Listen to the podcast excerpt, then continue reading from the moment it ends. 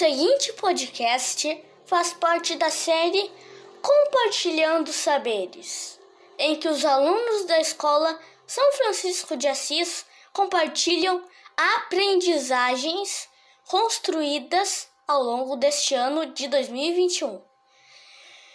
Com vocês e por ordem de narrativa, os alunos Valentina Silveira, Helena, Antônia, Leontine, Frederico, Mateus, Murilo Xavier, Gustavo e Arthur, do quarto ano, turma 142. Narizinho, a menina do nariz arrepitado. Numa casinha branca, lá no sítio do Pica-Pau Amarelo, mora uma velha de mais de 60 anos. Chama-se Dona Benta. Quem passa pela estrada e a vê na varanda, de cestinha de costura ao colo e de óculos de ouro na ponta do nariz, segue o seu caminho pensando.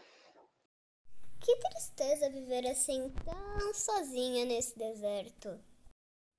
Mas engana-se, Dona Benta é a mais feliz das vovós, porque vive em companhia da mais encantadora das netas, Lúcia, a menina do narizinho arrebitado, ou narizinho, como todos dizem. Narizinho tem sete anos, é morena como um jambo e gosta muito de pipoca. Na casa ainda existia duas pessoas.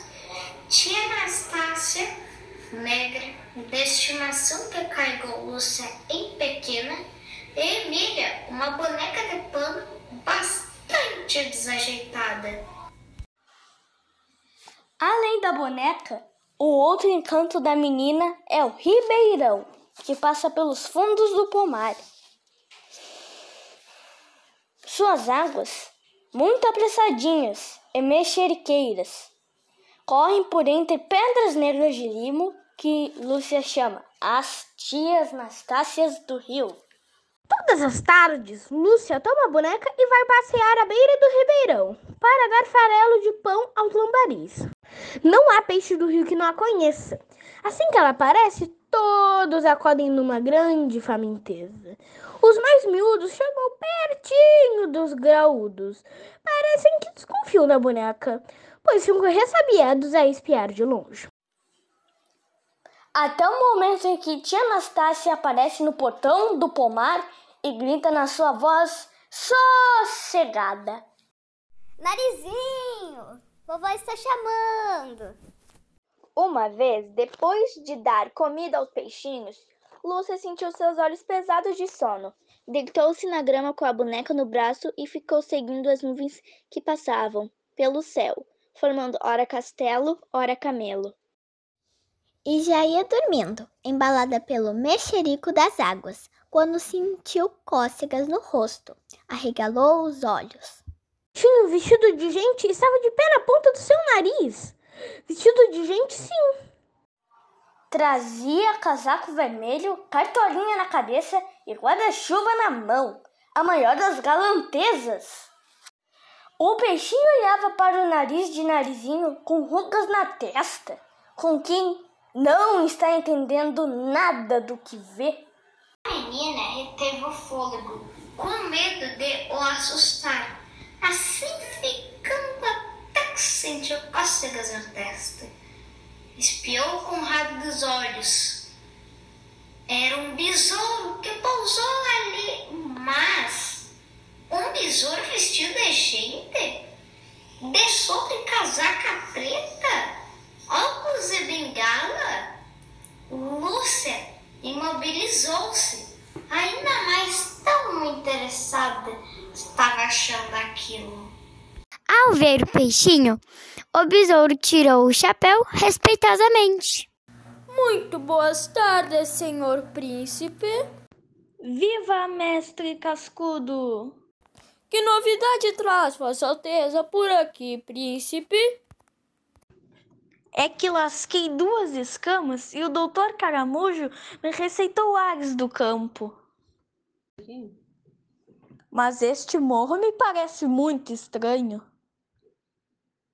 O príncipe bateu com a biqueira do guarda-chuva no nariz de narizinho. Creio que é de mármore. Observação: os besouros são muito entendidos em questões de terra, pois viveram a cavar buracos. Mesmo assim, aquele besourinho de sob casaca não foi capaz de adivinhar que qualidade de terra era aquela. Abaixou-se, ajeitou os óculos no bico e examinou o nariz de narizinho e disse: Muito mole para ser mármore. Hum, parece antes requeição. Ah, muito moreno para ser requeijão. Parece antes rapadura. Besouro para voltar à terra com a ponta da língua. Muito salgada para ser rapadura. Parece antes. Mas não concluiu, porque o príncipe o havia largado para ir examinar as sobrancelhas. Serão barbatanas, mestre cascudo? Venha ver. Por que não leva algumas para seus meninos brincarem de chicote?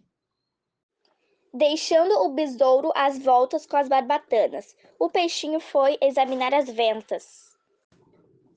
Que belas tocas para uma família de besouros!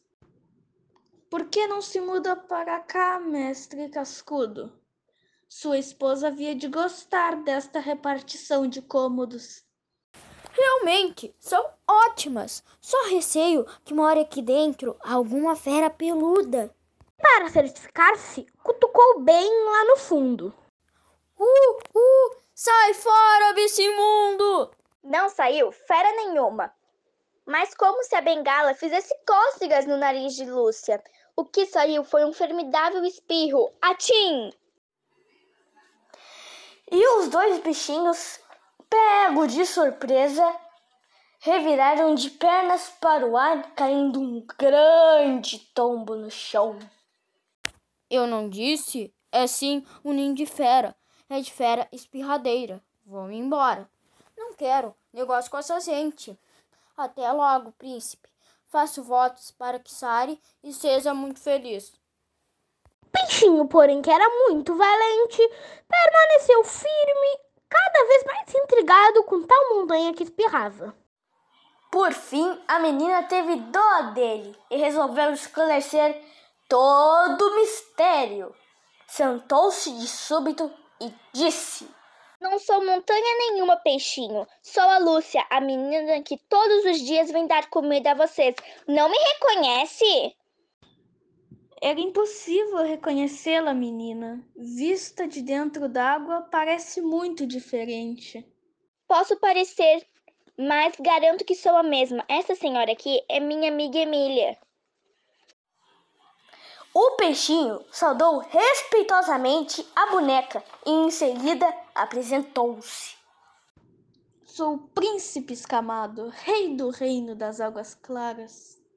Príncipe rei, ao mesmo tempo, que bom, que bom, que bom! Sempre tive vontade de conhecer um príncipe rei. Esperamos sinceramente que tenham apreciado tanto quanto nós nos divertimos fazendo. Agradecemos a atenção e gentileza em nos ouvir. Até a próxima! Turma 142 e professora Margarida Lobato.